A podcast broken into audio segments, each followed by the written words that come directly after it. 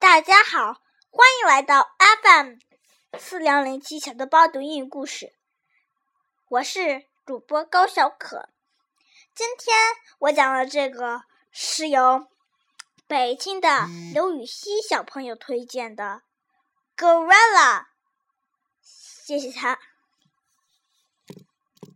大家好，我是北京的刘禹锡小朋友。我下边是分享讲完了这一本书，希望大家可能讲给我听。Hannah loved gorillas. She read books about gorillas. She watched gorillas on television, and she drew pictures of gorillas. But she had never seen a real gorilla. Her father didn't have time to take her to see one at the zoo. He didn't have time for anything. He went to work every day before Hannah went to school. And in the evening, he worked at home. When Hannah asked him a question, he would say, Not now, I'm busy. Maybe tomorrow. But the next day, he was always too busy. Not now. Maybe at the weekend, he would say. But at the weekend, he was always too tired. Then never did anything together. The night before her birthday, Hannah went to bed tingling with excitement. She had asked her father for a gorilla.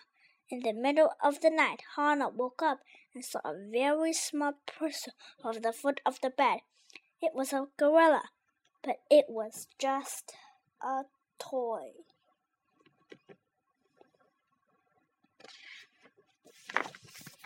Hannah threw the gorilla to a corner with her other toys and went back to sleep.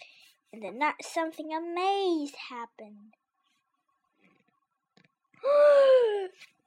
Hannah was frightened. Don't be frightened, Hannah, said the gorilla. I won't hurt you. I just wondered if you'd like to go to the zoo. The gorilla had such a nice smell that Hannah wasn't afraid. I'd love to, she said. They both crept downstairs, and Hannah put on her coat. The girl put on her father's hat and coat. A perfect fit, he whispered.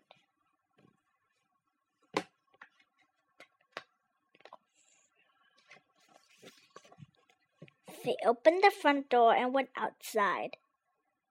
Come on then, Hannah, said the gorilla, and he gently lifted her up.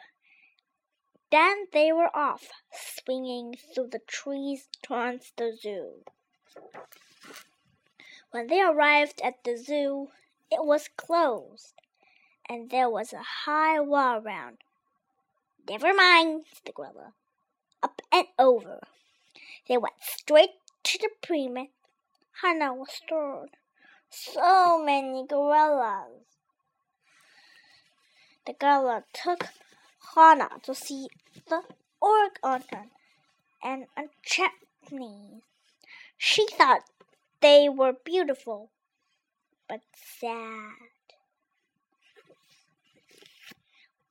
What would you like to do now? the gorilla asked.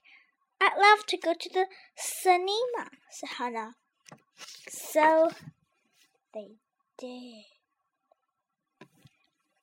Afterwards, they walked down the street together. That was wonderful, said Hannah. But I'm hungry now. Okay, said the gorilla. We'll eat. Time for home? asked the gorilla. Hannah nodded, a bit sleepy. They danced on the lawn. Hannah had never been so happy. You'd better go in now, Hannah, said the gorilla. See you tomorrow. Really? asked Hannah. The gorilla nodded the next morning. Hannah woke up and saw the toy gorilla. She smiled. Hannah rushed downstairs to tell her father what had happened. Happy birthday, love, he said. Do you want to go to the zoo? Hannah looked at him. She was very happy. 故事讲完了。 如果你喜欢听更多中文和英文原版故事，欢迎添加小可的个人微信公众账号“小豆包英语故事”。再见。